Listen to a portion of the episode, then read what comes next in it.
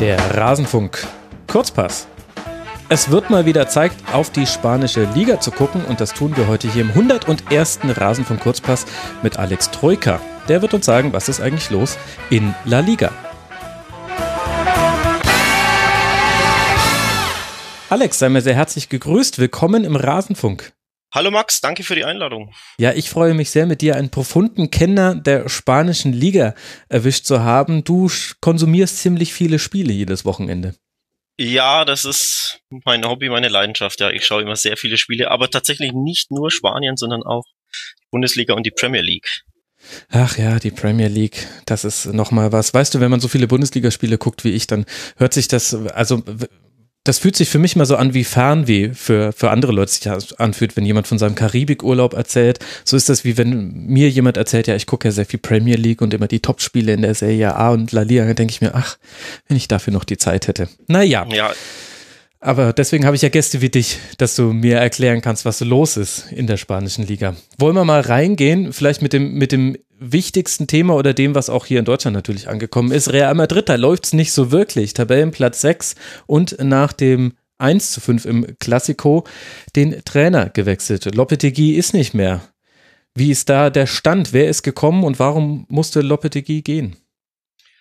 Ja, im Endeffekt musste er gehen, weil er seinen Ruf und quasi seine Karriere schon, bevor er überhaupt angefangen hat, beschädigt hat. Also bevor er bei Real Madrid angeheuert hat, mhm. weil das einfach diese diese chaotische ähm, Sache bei der WM war, ne, dass er als spanischer Nationaltrainer quasi Tage bevor die WM begonnen hat, zurückgetreten ist oder rausgeschmissen wurde, weil er äh, den Job bei Real Madrid wollte. Mhm.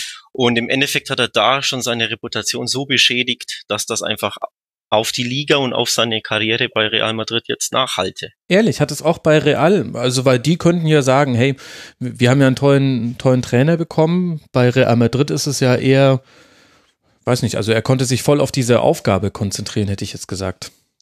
Ja, aber du musst so sehen, viele ähm, spanische Nationalspieler sind natürlich auch Spieler von Real Madrid. Mhm. Und sein Abgang war natürlich ähm, so, ja, im, im ist so blöd verlaufen, dass er da quasi den Respekt der Nationalspieler auch die, den in Diensten Real Madrids bereits verloren okay. hatte, noch bevor er überhaupt äh, bei Real Madrid unterschrieb. Weil im Endeffekt das Thema war ja, er hat den Rubiales, den, den Chef der spanischen ähm, Föderation, hat er nicht in Kenntnis gesetzt, dass ja. er bei Real Madrid anheuern wird. Mhm. Und ja, sein Abgang quasi ähm, war dann unter der, äh, unter schlechten Vorzeichen. Mhm. Und stand halt quasi seine ganze Karriere bei Real Madrid, stand unter einem schlechten Stern. Und natürlich haben die Spieler von Real Madrid, die Nationalspieler sind, dann dementsprechend bestimmt auch den Respekt vor ihm ein wenig verloren. Ne? Mhm. Das muss sich für Sergio Ramos zum Beispiel angefühlt haben wie ein Ellenbogenschlag ins Gesicht. Von dieser Seite kennt er das ja gar nicht. Und die WM verlief ja auch nicht besonders erfolgreich für Spanien. Also, dass das ein großes Thema ist, war klar. Aber wie war denn das Ganze sportlich ausgestaltet? Also, der Beginn war ja gar nicht so schlecht. Die letzte Folge zur spanischen Liga haben wir nach dem vierten Spieltag aufgezeichnet. Und da hatte Real damals drei Siege und ein Unentschieden. Und nur im Supercup hat man gegen Atletico nach Verlängerung verloren gehabt. Was ist denn danach passiert? Wonach, woran hat es denn sportlich gemangelt? Also grundsätzlich muss man sagen, ähm, sind viele, viele Probleme, die da aufeinandertreffen. Das ist ähm, zum einen natürlich der Abgang von Ronaldo, der wurde nie kompensiert. Ich glaube auch, dass Real mhm. Madrid ähm, das fürchterlich unterschätzt hat, wie wichtig er für die Mannschaft ist. Kann das ähm, wirklich sein? Kann man das unterschätzen? Ja, offenbar hat man es unterschätzt, denn es wurde ja nur Mariano von Lyon mhm. ähm, geholt als, als Stürmer, aber der ist Backup für äh, Benzema. Sprich, das ist ja nicht der 1A Ersatz von, von Ronaldo gewesen, mhm. sondern der, ähm, sie wollten das, sie wollten den Abgang im Kollektiv kompensieren mit Benzema, mit einer größeren, wichtigeren Rolle für Bale, ähm, mit Asensio auf dem linken Flügel, mit Isco, der offensiver spielt, ja, also wie gesagt, im Ko äh, Kollektiv wollten sie es auffangen, aber offensichtlich könnten sie es schlicht nicht auffangen. Ne? Äh, Real Madrid fehlt einfach die Tore, die Ronaldo Woche für Woche garantiert hat. Mhm. Ja, und ja auch die Defensive nicht äh, ganz so sattelfest. Also 16 zu 14 Tore, das heißt nur 16 Anführungszeichen erzie erzielt. Barcelona hat fast doppelt so viele mit 31 und eben 14 kassiert. Und das wirkt sich dann eben, wenn du so wenige Tore schießt, deutlicher aus. Was ist denn das für ein Fußball gewesen, den Real gespielt hat? Also in der, an die Ronaldo-Zeit können wir uns ja alle erinnern. Das war sehr flügellastig und hat aber wesentlich halt damit zusammengehängt. Bringen den Ball irgendwie zu ihm, eigentlich egal ob in der Luft oder am Boden und er wird zu seinen Chancen kommen und sie sehr wahrscheinlich auch nutzen. Hat sich das unter Lopetegui schon gedreht? Das hat sich ein bisschen gedreht, aber ähm, ich möchte noch kurz was zur Defensive sagen, die du natürlich ja. angesprochen hast. Ähm, die Offensive ist natürlich ein Problem, dass die Ronaldos Tore fehlen. Die Defensive ist das andere Problem. Ähm, also Real leidet auch unter einer Katerstimmung nach der WM.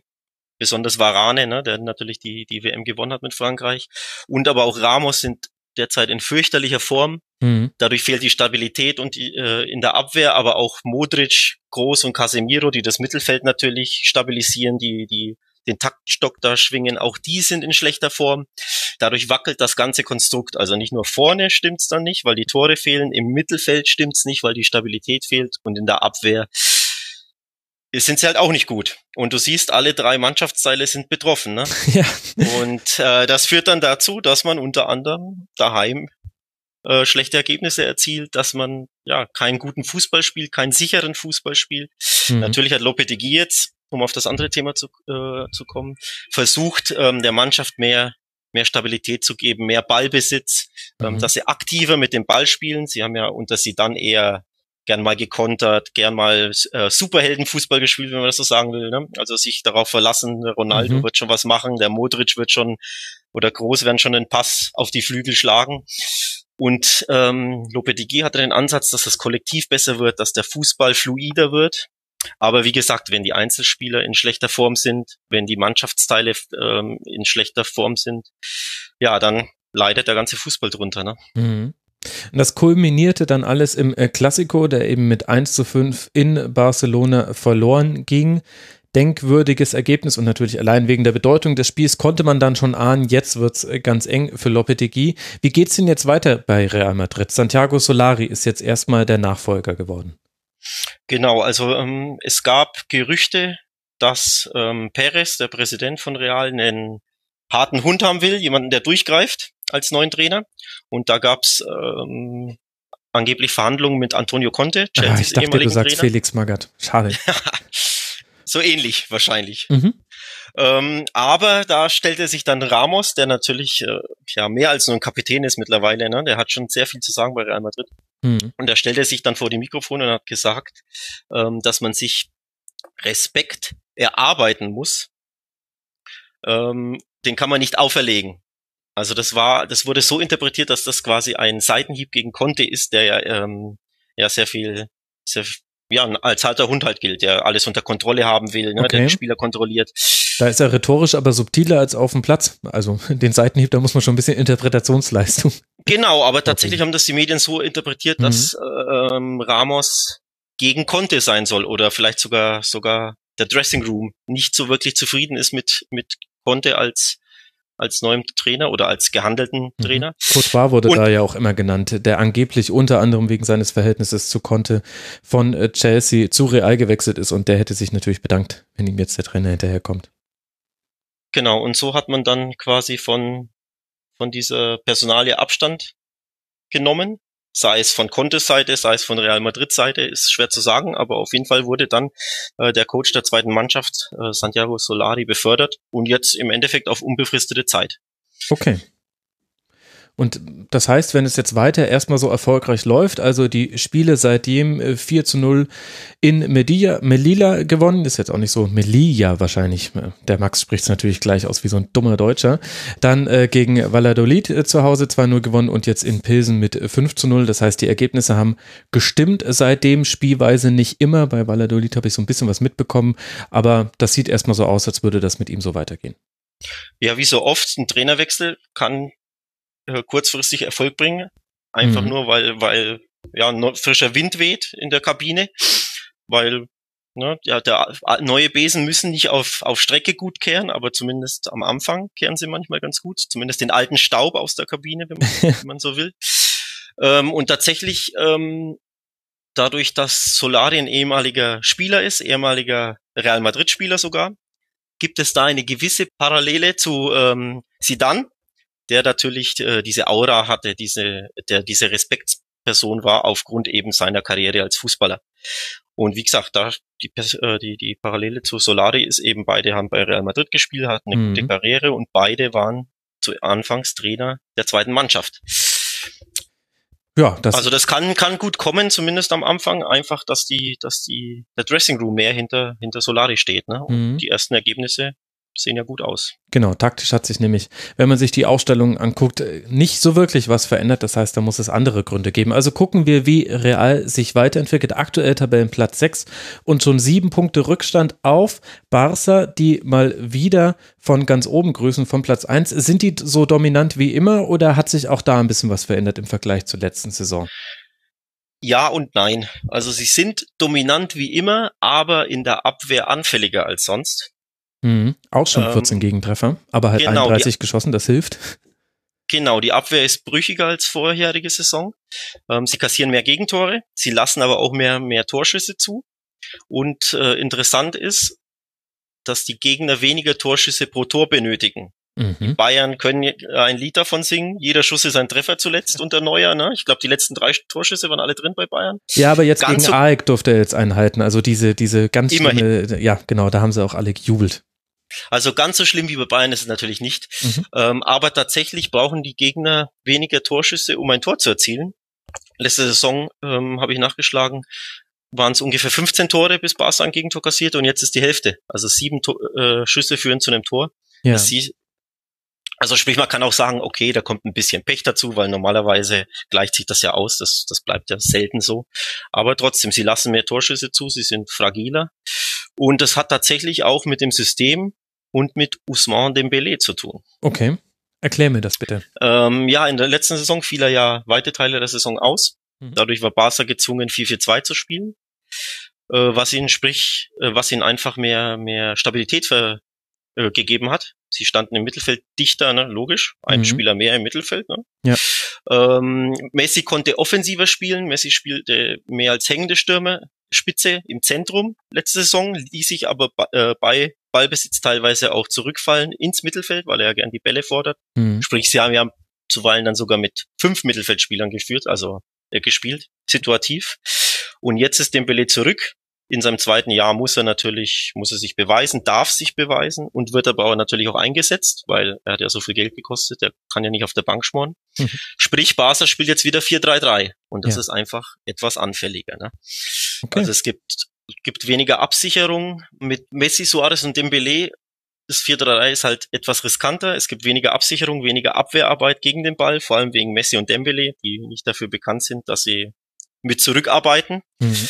Dann kommt dazu, dass das Mittelfeld nicht das schnellste ist, war es natürlich noch nie, aber eben es kann natürlich entblößt werden gegen Umschaltsituationen, gegen Konter, ne? weil Arthur Coutinho, Rakitic und Busquets einfach nicht die schnellsten sind. Mhm. Sprich, wenn der Gegner schnell umschaltet, sind sie da einfach anfällig. Ja, ja Piquet in der Abwehr wird nicht jünger und war noch nie der schnellste. Und das andere Problem ist Sergio Roberto, der gerne mal Rechtsverteidiger spielt, ist kein gelernter Rechtsverteidiger. Sprich, äh, auch er hat Defizite in der Abwehrarbeit. Ja. Dann fiel Umtiti verletzt aus. Äh, mhm. Neuzugang Lenglet macht sich zwar gut, aber kriegt eigentlich mehr Spielzeit, als er normalerweise bekommen würde. Und ja, so kommt eins zum anderen und so ist einfach die, Ab äh, die, die Mannschaft anfälliger als letzte Saison. Aber es reicht ja trotzdem. Also nur eine Niederlage, das war gegen Leganes im Auswärtsspiel am sechsten Spieltag. Ansonsten sieben Siege, drei Unentschieden und eben den komfortablen sieben Punkte Vorsprung auf Real und drei Punkte dann auf die direkten äh, Verfolger hinten dran. Also würde ich das jetzt dann von außen betrachtet verkürzen, indem ich sage, auch unter Einbezug der Champions League Ergebnisse, wo man 4-0 gegen Eindhoven, 4-2 gegen die Spurs, 2-0 gegen Inter und äh, dann jetzt eben 1-1 gegen Inter jetzt im Rückspiel gespielt hat. Es reicht ja noch, also es ist Jammern auf hohem Niveau. Es mag Jammern auf hohem Niveau sein, aber es äh, liegt halt auch daran, dass Real und Atletico beispielsweise schwächeln, mehr schwächeln, als man es gedacht hätte. Sprich, wenn die beiden mhm bessere Ergebnisse erzielt hätten, wäre Barca vielleicht gar nicht Erster, weil sie haben ja zwischenzeitlich äh, vier Spiele nicht gewonnen. am Stück, Barcelona. Ja, das ist natürlich und zu so einem, ja, und ja, es ist deswegen krass, weil es zu so einem frühen Zeitpunkt der Saison ist, ne? Also wir mhm. haben erst den elften Spieltag und vier davon am Stück haben sie schon nicht gewonnen. Also das war eine sehr frühe, unerwartete Schwächeperiode, die aber einfach kein anderer ausnutzen konnte. Ja. Und auch deswegen sieht's jetzt natürlich rosiger aus, als es eigentlich war. Ähm, aber ein anderer Grund, warum es jetzt wieder rosiger aussieht, ist tatsächlich, weil Valverde wieder auf ein 4-4-2 umgestellt hat, oder okay. beziehungsweise so ein 4-4-2 Hybriden. Mhm. Ähm, beim Auswärtsspiel in der Champions League bei den Tottenham Hotspurs hat Coutinho quasi einen falschen Flügelstürmer gegeben. Sprich, mit Ballbesitz war er Flügelstürmer, aber gegen den Ball war er Mittelfeldspieler, linker Mittelfeldspieler. Sprich, da hat er ihn mehr mehr Stabilität gegeben. Ja. Das war auch meiner Meinung nach eins ihrer besten Spiele, vor allem angesichts des Gegners, ne, auswärts bei den Spurs. Ja. Das war schon eine sehr, sehr gute Leistung. Aber es hatte auch mit der Systemumstellung zu tun. Und ne, jetzt gab es noch eine weitere kleine Systemumstellung, wenn man so will. Durch Messis Armbruch mhm. spielen jetzt Coutinho und Rafinha auf den Flügelhalbpositionen, interpretieren sie aber eher so als Mittelfeldspieler. Sprich, man kann sogar sagen, teilweise ist es ein 4-5-1 mit Suarez in vorderster Front.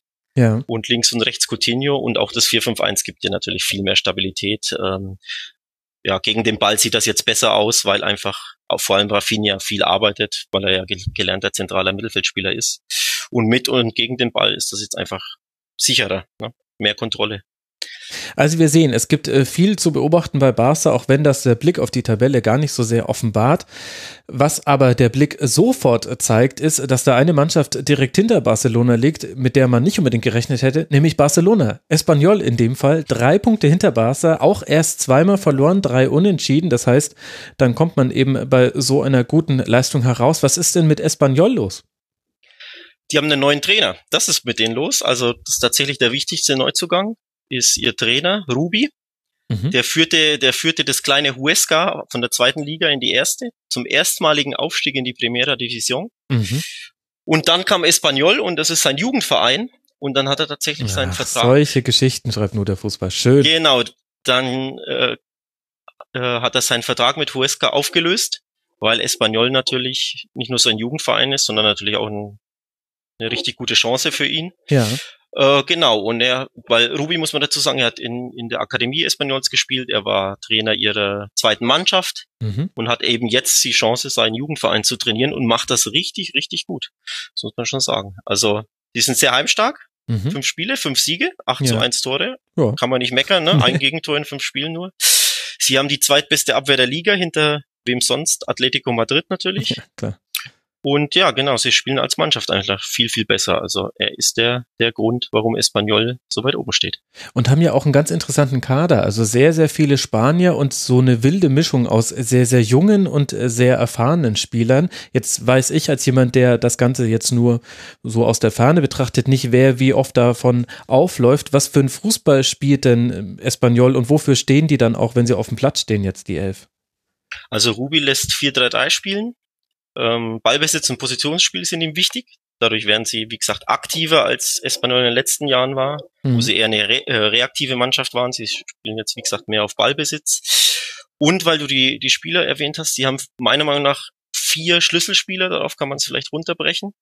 Das ist zum einen der Stürmer, Borja Iglesias. Mhm. Ähm, der kam vor der Saison für 10 Millionen von Celta, hat aber bei Celta gar nicht gespielt, war in die zweite Liga ausgeliehen, hat da 22 Tore für Saragossa geschossen. Mhm. Den hat sich Espanyol 10 Millionen kosten lassen und der hat jetzt in elf Spielen schon sechs Tore geschossen. Also ein Stürmer, der dir Tore schießt, ne? der ist schon mal ein Punktgarant in der Regel. Ja, vor allem bei 15 ähm, insgesamt erzielten Toren ist es auch schon ein deutlicher Anteil.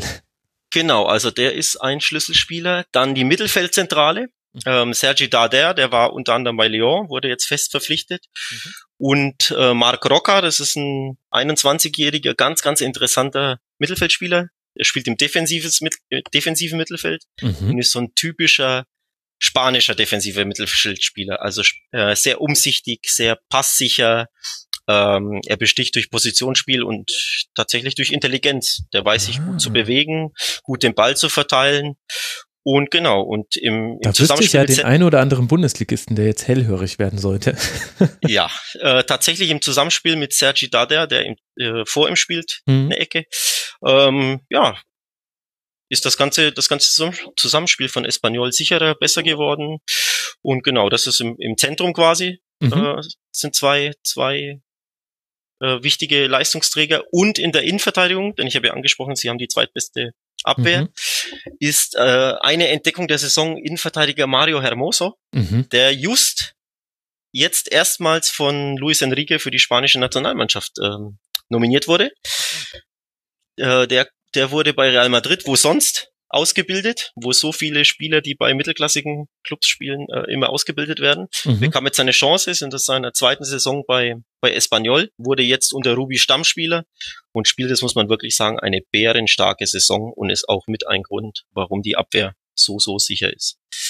Mensch, super. Das sind jetzt mit Hermoso ein 23-jähriger, Rocker 21, Dader 24 und Iglesias 25. Also auch äh, wirklich Spieler mit Perspektive. Hast du denn dann auch Hoffnung, dass das ein nachhaltiger Trend ist bei Espanyol? Es ist ja durchaus was Erfrischendes, wenn man mal andere Mannschaften auf Platz zwei rumkräuchen sieht in La Liga oder werden die normalen Mechanismen vermutlich auch da wieder greifen, dass halt dann irgendwann der Sprung zu Barca, Atletico oder Real kommt und dann fängt man ein bisschen wieder von vorne an bei Espanyol. Ja, sowas ist natürlich am ersten, äh, am, pardon, am elften Spieltag schwer ähm, schwer einzuschätzen, mhm. aber tatsächlich von den Überraschungsteams der Saison, und wir werden danach ja zu Alaves kommen, dem zweiten ja. großen Überraschungsteam, ähm, würde ich Espanyol am ehesten zutrauen, dass sie unter den, sagen wir mal, Top 8 landen. Also weil tatsächlich dieser Kern ähm, sehr interessant ist, ne? wie du es gesagt hast, vier junge spanische Sp äh, Spieler. Ähm, ja, das ist eine sehr interessante Mannschaft. Der Trainer ist, ist interessant. Tatsächlich würde ich es denen zutrauen, am ersten noch im oberen Drittel zu landen. Also sprich, ähm, weiterhin eine gute äh, Rolle zu spielen. Ja, da kann man ja mal gespannt sein, was Espanyol so macht. Ist auf jeden Fall erfrischend, mal darüber zu sprechen. Und äh, das Duell mit Barca kommt ja noch. Anfang Dezember hat man das erstmal als Heimspiel, empfängt man dann den anderen Club aus Barcelona. Etwas weniger überraschend obendrin auf äh, Tabellenplatz 3 mit vier Punkten Rückstand der FC Sevilla. Mir vor allem natürlich als Europa League-Sieger bekannt, klar. Wem eigentlich auch nicht. Ist da irgendwas äh, besonders äh, in dieser bis, an dieser bisherigen Saison bei Sevilla, dass sie auf den dritten Platz landen? Oder würdest du sagen, eigentlich eine normale Saison und dann halt zuträglich, dann noch das Atletico und Real gerade schwächeln und so kommt da dann ein dritter Platz raus? Also wie bei Espanyol ist auch bei Sevilla der Schlüssel zum Erfolg der Trainer. Auch der ist neu, Pablo Machin. Mhm. Ähm, der war vorhin bei, äh, vorher bei Girona und hat die erst zum Aufstieg geführt und dann zum sensationellen zehnten Platz. Mhm. Wobei sie sogar äh, sehr, sehr lange äh, an den Europa League Plätzen geschnuppert haben. Also bis, ich glaube, drei, vier, fünf Spieltage vor Schluss waren sie auch ein Europa League Aspirant, was ja sensationell ist für Girona. Man kann es so sehen, Girona ist im Endeffekt sowas wie Heidenheim oder Sandhausen. Also mhm. mit so einer Mannschaft den Aufstieg zu schaffen, ist schon sensationell. Aber sie dann in Europa League Reichweite zu führen im, im ersten Jahr ist umso, umso äh, erstaunlicher. Mhm. Genau, und der wurde jetzt von Sevilla abgeworben. Ähm, und auch er, also auch bei Sevilla ist der, wie gesagt, der Trainer der Schlüssel. Er spielt ein sehr interessantes 3-4-3, sieht man ja so mhm. eher selten. Ja ähm, mit hohem Pressing, hoher Intensität, viel Laufstärke. Das Kollektiv steht über allem, die Organisation und Balance ist ihm sehr wichtig und das scheint zu funktionieren. Also die Mannschaft nimmt das an mhm. ähm, und ja, er macht einen richtig guten Job. Ja, das ist schon interessant, wie die Rolle der Trainer in diesen internationalen Kurzpässen oftmals anders bewertet wird, als wenn wir über die Bundesliga reden. Ich weiß dann immer so gar nicht, ob das daran liegt, dass man sich bei der Bundesliga eben per se ein bisschen besser mit den Details auskennt und dann nicht beim Trainer aufhört, wenn man sagt, warum spielt jemand gut, sondern da geht es eben weiter mit, ja, der linke Verteidiger hat auch gerade eine gute Phase. Oder ob das tatsächlich auch ein unterschiedlicher Blick auf Trainer ist. Also gerade bei der Serie A habe ich mir das auch schon häufiger gedacht, wenn ich da mit äh, Christian Bernhard drüber gesprochen habe. Gibt es denn auch Spieler, die bei Sevilla herausragen aus diesem viel laufenden und gut arbeitenden Kollektiv?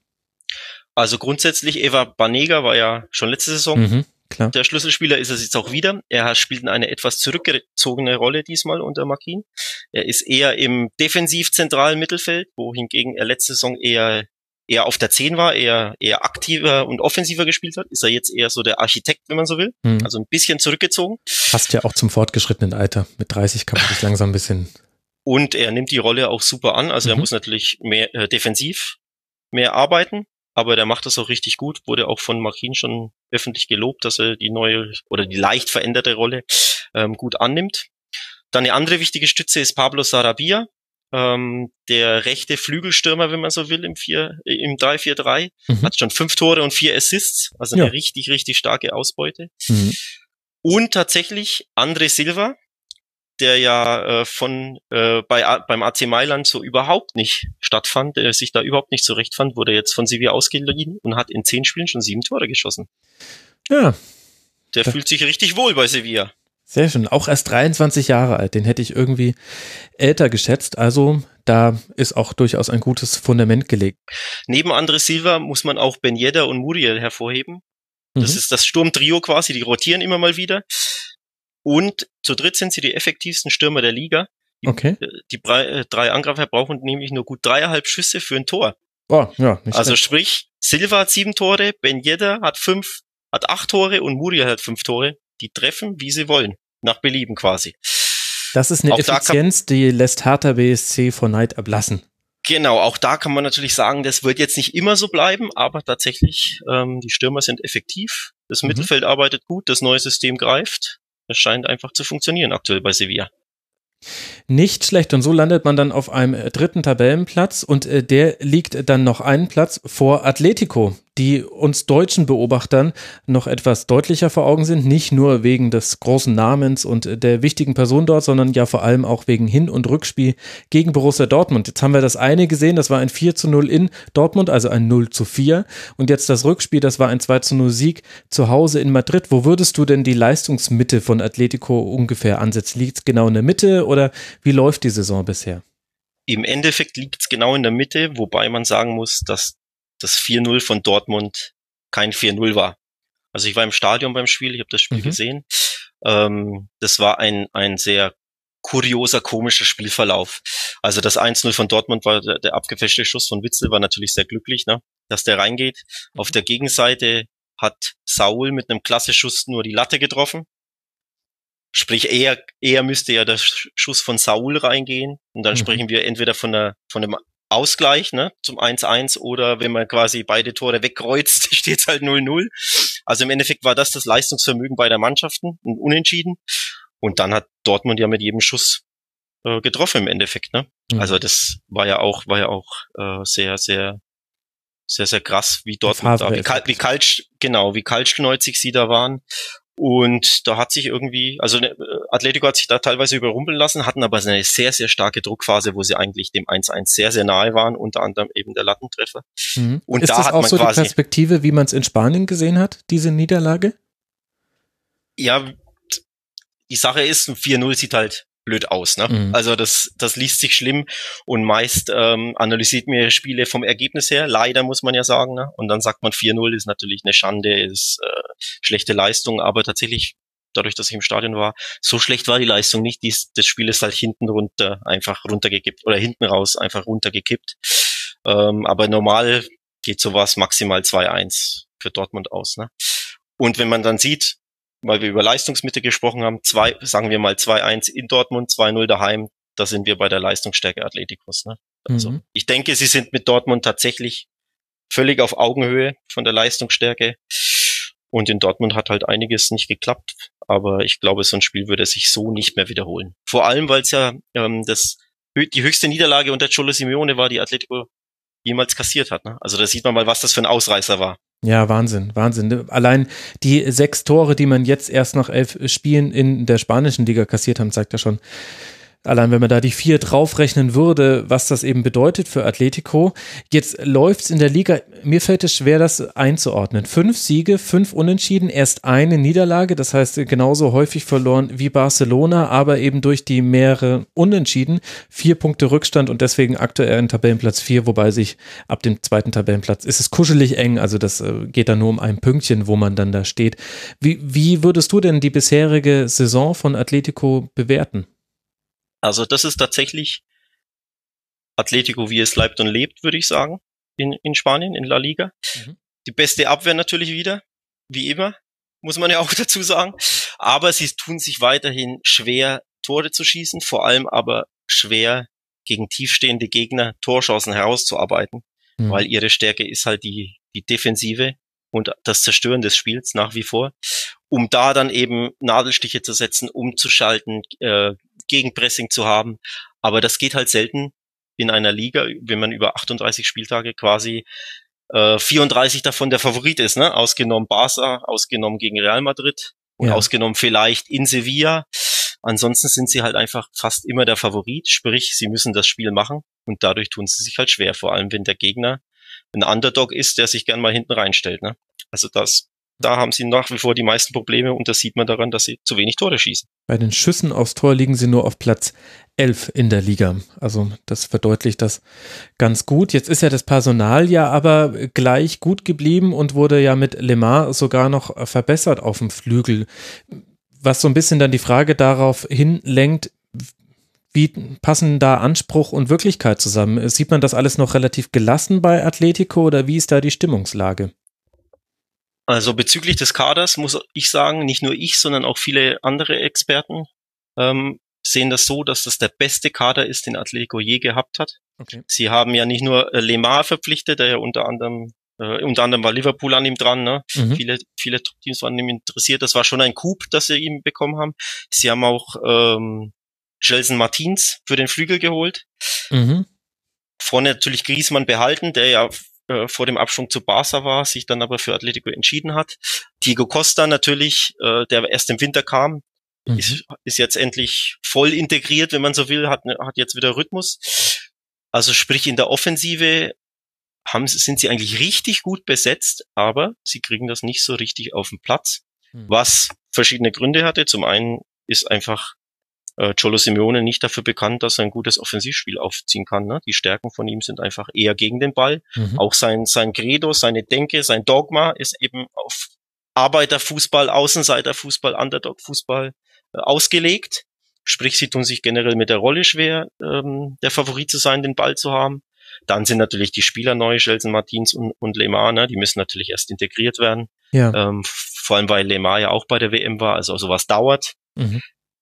Und genau, sie haben jetzt viele offensive Spiele, aber das Spielsystem ist dann doch eher konservativer. Also sie spielen jetzt ganz selten nur 4-3-3.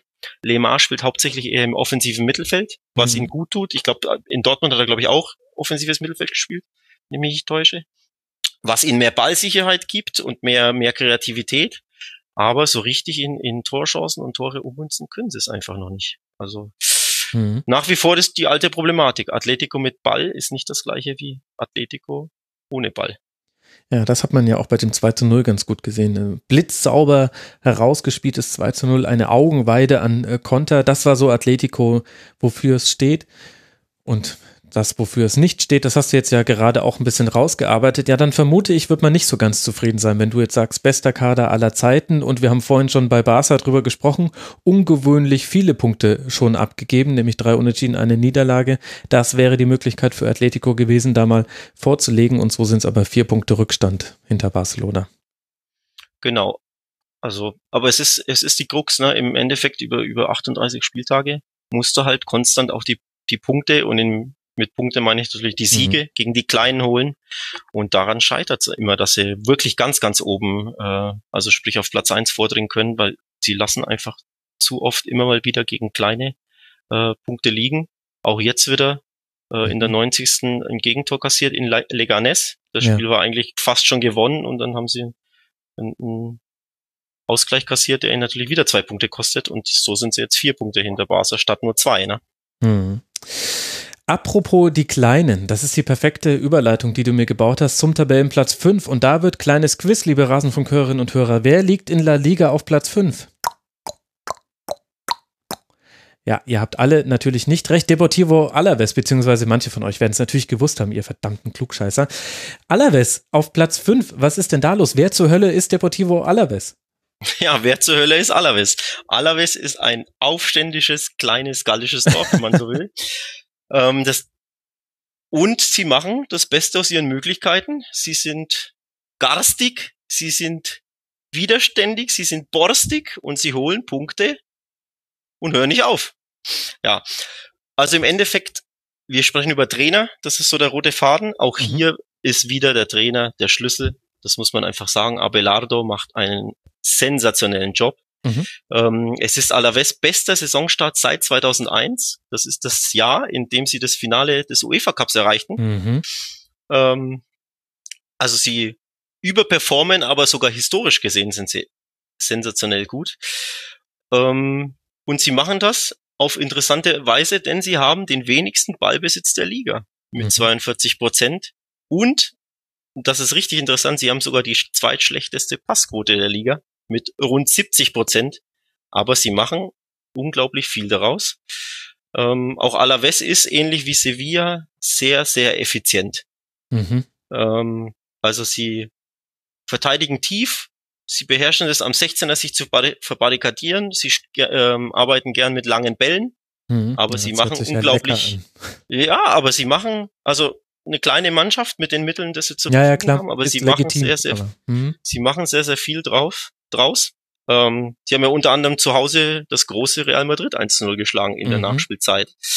Ähm, und dieser Sieg damals hiefte sie sogar auf Platz eins. Das ist jetzt richtig interessant. Sie waren zum dritten Mal in ihrer Historie erst Tabellenführer. Nach 1930 und, 19, äh, und 2010, pardon, wo sie zwei Wochen mal die Tabellenführung inne, inne hatten. Mhm. Also du siehst, sie sind sensationelle Überperformer. Es ist wirklich so eine kleine Feel-Good-Story, weil die keine kaum ja, berühmte Spieler haben oder keine auch wirklich keine auffälligen Spieler, wo du sagst, das ist so ein richtiger richtiges Talent, auf das muss man achten. Nee, sie bestechen durch äh, ja. Arbeitseifer, sie sind gut organisiert und kommen über Teamwork und machen das Beste draus. Verrückt. Ich glaube, du meinst 2001, äh, weil 2010 waren sie in der dritten Liga, wenn ich richtig informiert bin. Habe ich 2010 gesagt? Ich genau. meine natürlich 2001. Ja. Genau, und ja. darauf wollte ich jetzt nämlich gerade noch zu sprechen kommen. Allerwes äh, an das äh, UEFA Cup Europa League Endspiel, da konnte man sich noch so ganz dunkel vielleicht erinnern, aber danach Alaves für mich und wahrscheinlich auch viele andere von der Bildfläche verschwunden. Erst zwei Spielzeiten in der zweiten Liga 2003 bis 2005, dann der Aufstieg direkt wieder runtergegangen, wieder zweite Liga, dann runter in die dritte Liga, vier Jahre in der dritten Liga, dann nochmal drei Jahre in der zweiten Liga und dann zur Saison 2016, 2017 aufgestiegen. Also Alaves wirklich lange von der Bildfläche verschwunden und jetzt dann dieser irre Erfolg. Hört sich allerdings ehrlich gesagt auch so ein bisschen an, Alex, als müsse man jetzt nicht unbedingt erwarten, dass das jetzt so weitergeht. Also tatsächlich darf man oder sollte man bei Alaves sogar erwarten, dass es nicht so weitergeht, weil sie, weil sie einfach überperformen. Mhm. Ihre, ihre Stürmer brauchen nur rund vier Schüsse für ein Tor. Das ist ein sensationeller Wert, ja. der sich normalerweise schwer ähm, so weiter durch oder der schwer aufrechterhalten bleibt. Ähm, Im Schnitt nehmen sie, äh, schießen sie nämlich nur elfmal pro Spiel aufs Tor. Nur vier Teams schießen weniger aufs Tor. Also du siehst, sie machen aus wenig unglaublich viel. Mhm.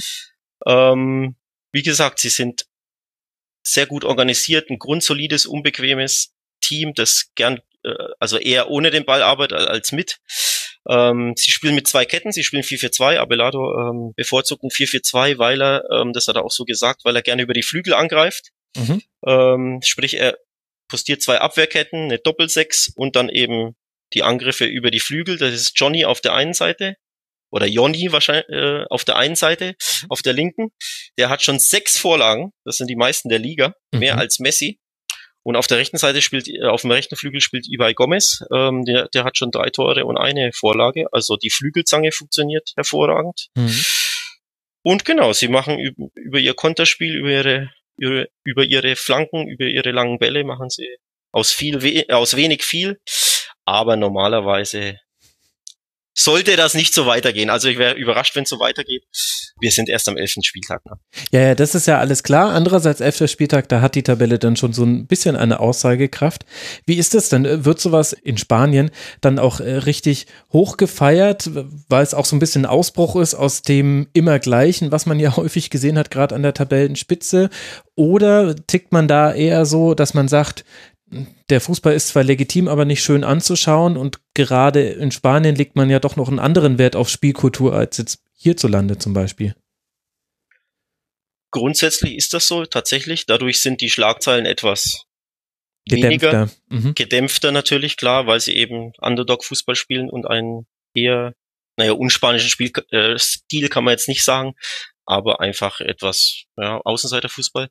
Klar, die, die Vereine, die eher im Mittelpunkt sind, sind dann die größeren Vereine per se äh, grundsätzlich, ja, ne? Klar. Und wenn natürlich, auch wenn die schlecht spielen, äh, da kommen wir gleich dazu, sind die eher im Fokus. Also, wie gesagt, gallische, gallische, gallisches Dorf, ne? Äh, mhm. Bisschen so abseits des Rampenlichts. Ähm, Nein, wir haben sie jetzt ja erwähnt, das heißt, mehr Rampenlicht wird es wahrscheinlich mehr, mehr geben. Mehr Rampenlicht geht nicht, ja.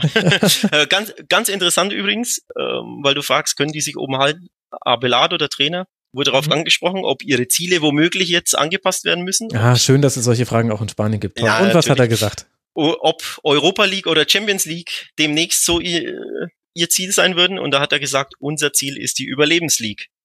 Ach, also sprich, schön weiterhin den Abstieg Wir schauen weiter nur nach unten und jeder Kampf ist ein Kampf gegen den Abstieg. Das ist ja schön, dass manche Fußballkonstanten sich auch länderübergreifend wiederfinden lassen. Wir haben jetzt viel über Teams gesprochen, die auf den ersten sechs Tabellenplätzen liegen, nämlich ausschließlich über Teams, die dort liegen. Jetzt will ich zumindest noch zwei herausgreifen, die erstaunlich weit hinten stehen, nämlich zum einen der FC Valencia auf Tabellenplatz 15 und zum anderen der FC Villarreal auf Tabellenplatz 16. Was sind denn die Probleme in Valencia? Warum hat man erst einmal gewonnen in elf Spielen? Um es auf den Punkt zu bringen, der Sturm ist zu harmlos. Ähm, ein Sieg, nur sieben Tore, das ist im Endeffekt schlicht zu wenig. Ja. Ja. Ähm, immerhin ist ein bisschen, nur neun kassiert, also wenigstens Immerhin das, das ja. Äh, ist ein bisschen paradox, wenn man ähm, auf die Namen der Stürmer schaut. Das ist schon ziemlich, eigentlich ziemlich saftig. Rodrigo, äh, Gamero kam neu, von, von Atletico, Santimina, ähm, ziemlich interessanter Jungstar und Michi Batshuayi, mhm. äh, BVB-Knipser. Also eigentlich auf dem Papier sind das äh, vier richtig gute Spieler, die sich eigentlich auch ergänzen sollten, mhm. weil Rod äh, Rodrigo eher hängend ist und so ein bisschen, ähm, ja, so ein wuselnder spielerischer Stürmer. Batshuayi ist eher so eine klassische Neun. Ne? Mhm. Ähm, also eigentlich die Mischung müsste stimmen, aber die treffen einfach nicht. Ähm, Und kommen sie nicht in die Abschlusssituation oder verwerten sie ihre Chancen nicht? Beides. Also sie brauchen fast 18 Schüsse für ein Tor, Boah. was schon ziemlich ineffektiv ist, muss man schon mhm. sehr sagen.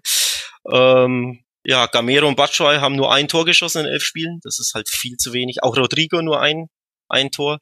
Sie haben auch die Mischung noch nicht gefunden, dadurch, dass sie vier fast gleich starke Spieler haben, wenn du so willst, mhm. ist es schwer zu sagen. Äh, Gibt es keinen klaren, keine klare Nummer eins im Sturm oder kein, kein gesetztes Duo, sondern die wechseln sich ab, ne? Wenn es bei dem einen Stürmer drei Spieler nicht läuft, kommt der andere rein. Dadurch kommen sie nicht in den Rhythmus. Ähm, dann kommt hinzu, dass Batshuayi und Gamero neu sind. Das sind ja Neuzugänge. Sprich, die haben sich noch nicht so akklimatisiert, was auch, ja, kann halt einfach mal passieren, ne? Ähm, und so kommt eins zum anderen. Also im Endeffekt äh, ja, und ein weiterer Grund ist ähm, die schlechte Form ihrer Außenspieler, mhm. Soler und Gedesch. Gedesch äh, war ja letzte Saison vom PSG schon ausgeliehen, den haben sie jetzt äh, mhm. verpflichtet. Ähm, die sind, vor allem Gedesch ist in, in sehr, sehr schlechter Form, kommt überhaupt nicht in Dritt bisher. Ähm, ja, beide sind natürlich sehr jung, also Soler und Gedesch, das muss man dazu sagen. Ähm, erst 21, sprich, da sind einfach Leistungsschwankungen normal. Aber ja, so kommt eins zum anderen. Ne? Also mhm. sprich, die, die Zulieferung in die Spitze stimmt nicht. Ja. Und dadurch treffen die Stürmer dann auch nicht. Und dann die Effizienz vorne drin. Und so kommt es dann eben zu acht Unentschieden nach elf Spielen. Das ist dann äh, sehr bemerkenswert. Einmal gewonnen, zweimal verloren, sieben zu neun Tore, elf Punkte und damit eben dieser Tabellenplatz 15 und ein Pünktchen dahinter dann Via Real. Die hätte ich jetzt auch weiter oben erwartet. Woran hakt's da? Also, wenn ich noch kurz ein Wort zu Valencia sagen darf. Man muss auch sagen, sie hatten ein schweres Auftaktprogramm. Also, sie haben gleich gegen Atletico begonnen, unentschieden gespielt. Dann war sie beim, äh, dann bei Überraschungsteam Espanyol direkt ja. verloren. Mhm. Und dann ging es weiter gegen Betis, Villarreal, Celta Vigo, Real Sociedad und Barça. Also du siehst, das ist schon ein sehr, sehr happiges Auftaktprogramm. Mhm. Und in der Champions League konnte man sich die Beine vertreten gegen Juve, Manchester. Und Menu, genau. ähm, also sprich, du siehst, da fehlen dann die Erfolgserlebnisse, du hast ein schweres äh, Auftaktprogramm, du kommst nicht so in den Rhythmus, dazu kommen die englischen Wochen. So kommt eins zum anderen und deswegen läuft das noch nicht so rund, aber ich bin mir, ich bin eigentlich sehr zuversichtlich, ähm, dass Valencia da unten bald herauskommen sollte, dass sie bald ihre Tore schießen soll. Mhm. Und bist du so ähnlich zuversichtlich auch bei Villarreal? Etwas weniger. Ähm, das hat damit zu tun, ich glaube, dass der, dass der Trainer, dass der, der Trainerstuhl wackelt, also bei, bei ähm, Valencia, die ja letztes Jahr eine starke Runde gespielt haben, die mhm. Champions League geschafft haben. Da sitzt Marcelino, denke ich, fester im Sattel, als es Villarreal ähm, bei, äh, pardon, als es Javier Calleja bei Villarreal tut. Ja. Dessen Stuhl wackelt schon gehörig, gehörig. Da gehen schon viele davon aus, dass er bald entlassen wird, wenn sich die Ergebnisse nicht bessern. Mhm. Und auch Villarreal hat ähnliche Probleme, ähnliche Krankheitssymptome. Ähm, schlechte Ergebnisse führen zu wenig Selbstvertrauen. Die Neuzugänge finden sich noch nicht zurecht äh, oder laufen ihrer Form hinterher. Also da ist zum Beispiel auch da, auch die haben ein Sturmproblem. Sie schießen zu wenig Tore. Ähm, die haben vor der Saison ihren Sturm komplett neu ersetzt. Gerard Moreno für 20 Millionen von Espanyol geholt und Ekambi aus Frankreich von Angers. Der hat 18 Millionen gekostet, also sie haben richtig Geld in die Hand genommen. Ja.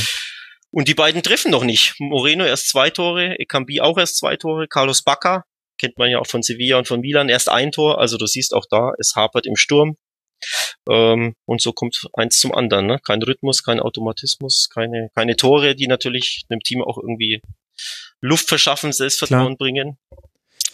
Genau. Ich sehe schon, Dann, das ist ein bisschen das FC Schalke 04 Phänomen, das auch in anderen Ligen noch greift.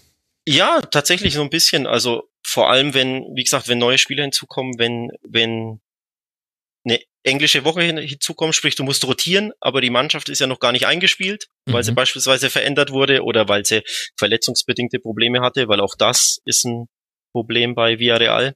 Ähm, Im Maschinenraum der, der Mannschaft, wenn du so willst, also im zentralen defensiven Mittelfeld, fehlen mhm. zwei äh, Haudegen mit Javi Fuego und Bruno Soriano, beide sehr abgeklärt, sehr zweikampfstark, die eigentlich in der Mannschaft Stabilität geben sollten, aber die haben noch kein Spiel äh, bestritten, weil sie verletzt sind. Und die, die Spieler gehen einen natürlich ab, die, die Führungsspieler. Ne? Ähm, dann haben sie Rodri verloren an Atletico, den anderen defensiven Mittelfeldspieler. Mhm. Ähm, sprich, du siehst genau im Zentrum, wo eine Mannschaft Stabilität braucht, da gehen ihnen die Spieler ab und die Charaktere. Äh, Genau, dann da haben sie zum Beispiel äh, Cáceres aus Argentinien geholt, der aber erst 21 ist und sich natürlich erst an den europäischen Fußball gewöhnen muss.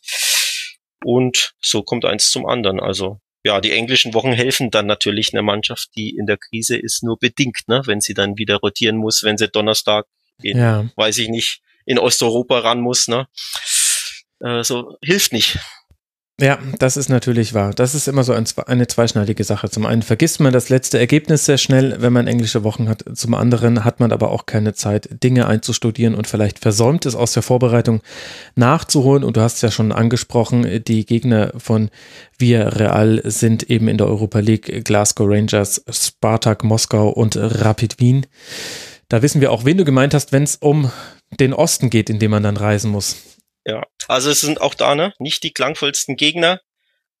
Eine Mannschaft hat wenig Selbstvertrauen. Vielleicht kommen dazu dann Motivationsprobleme, weil die Europa League ist halt auch nicht für jeden das Maß aller Dinge. Ne? Wenn du dann zu Hause gegen Glasgow spielst und das Stadion halb leer ist mhm. und du kein Selbstbewusstsein hast, keinen Rhythmus hast. Und auch da haben sie ja nicht gewinnen können. Ne? Also es war ja auch schon eine Überraschung. Mhm. Gegen Glasgow haben sie geführt. Oder gegen Glasgow. 2 zu 2, glaube ich, ne? 2 äh, zu 2, Entschuldigung, ja. Genau, gegen Glasgow haben sie geführt und konnten das Sieg nicht, äh, das Spiel nicht nach Hause bringen. Ja. Das Schalke-Syndrom, wenn du so willst, tatsächlich, ja. Ein bisschen, so ein bisschen, ein bisschen schon. Ein bisschen. Na, dann haben wir gelernt, äh, Schalke ist nicht nur im Pott, sondern auch noch in La Liga. Alex, ich danke dir, dass du mir da ganz, ganz viele Fragen beantwortet hast und ich jetzt ein bisschen klüger bin, was die spanische Liga angeht. Sehr gerne. Äh, Stichwort Fragen, darf ich abschließend eine Frage an dich stellen? Na klar. Na klar.